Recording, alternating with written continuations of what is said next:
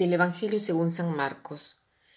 Un sábado en que Jesús atravesaba unos sembrados, sus discípulos comenzaron a arrancar espigas al pasar.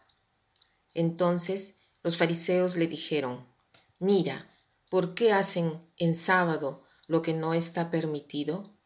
Él le respondió, Ustedes no han leído nunca lo que hizo David cuando él y sus compañeros se vieron obligados por el hambre cómo entró en la casa de Dios en el tiempo del sumo sacerdote Abiatar y comió y dio a sus compañeros los panes de la ofrenda que sólo pueden comer los sacerdotes?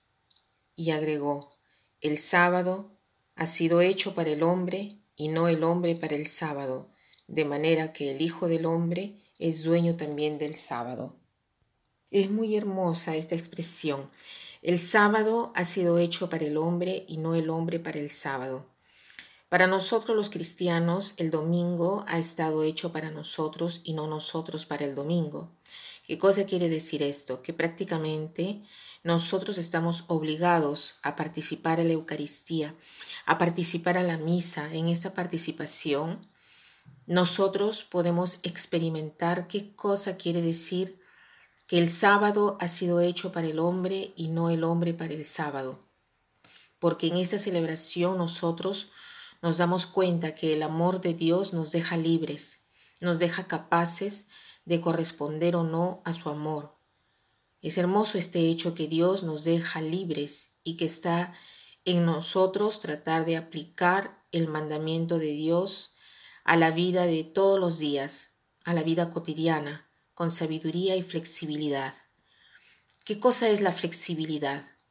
Es una virtud muy bonita porque es una virtud que combina al mismo tiempo la humildad y la fortaleza. ¿Por qué digo esto?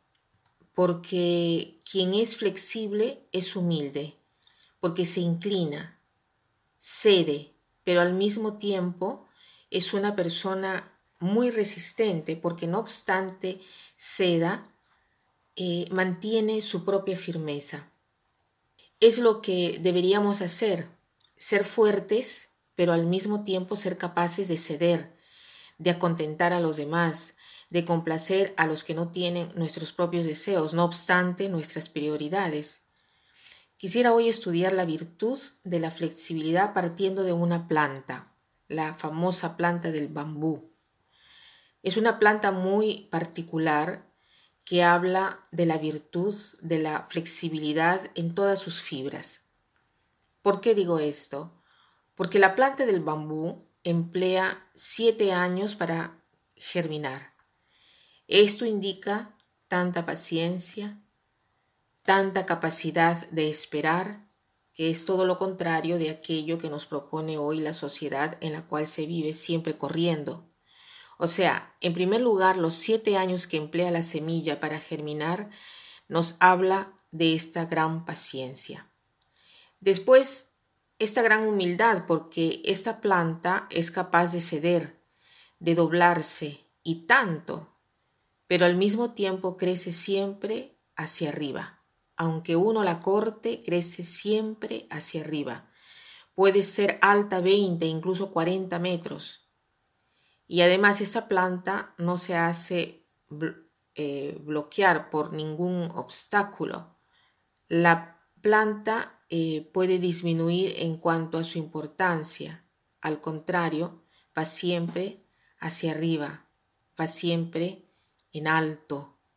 Es más, esta planta atraviesa todas las dificultades inimaginables sin caer, porque tiene la capacidad de doblarse pero no se rompe. Tratemos de ser flexibles, de amalgamar juntos, de unir juntos esta resistencia, fortaleza, humildad para ceder ante los demás, saber servir a los otros, saber tolerar sus imperfecciones, sus problemas, pero al mismo tiempo ser fuertes, saber mantenerse también en la propia posición, porque esto es lo que hace el bambú. El bambú se dobla, pero no se rompe, regresa a su posición original. Para terminar, quiero citar esta frase que dice así, aquello que para el mundo es más flexible, vence aquello que para el mundo es más duro. Que pasen un buen día.